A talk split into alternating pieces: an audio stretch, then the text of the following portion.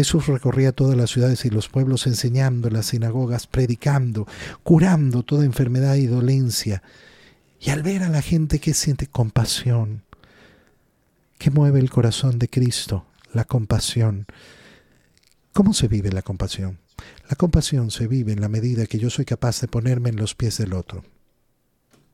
Si yo no soy capaz de ponerme en los pies del otro, entonces nunca voy a tener verdadera compasión.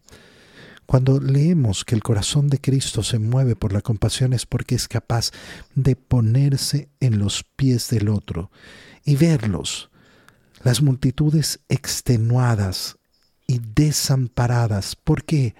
Porque van como ovejas sin pastor, no tienen quien las guíe, quien les dé luz. La máxima compasión es justamente ayudar a la persona a tomar sus decisiones, a caminar, a abrir los ojos, a tomar su vida en sus manos, a decidirse, a abrir su corazón para amar a Dios.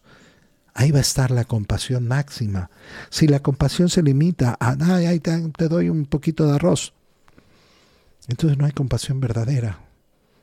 Hay simplemente un acto caritativo que se queda tan, tan, tan externo y tan lejano a solucionar el problema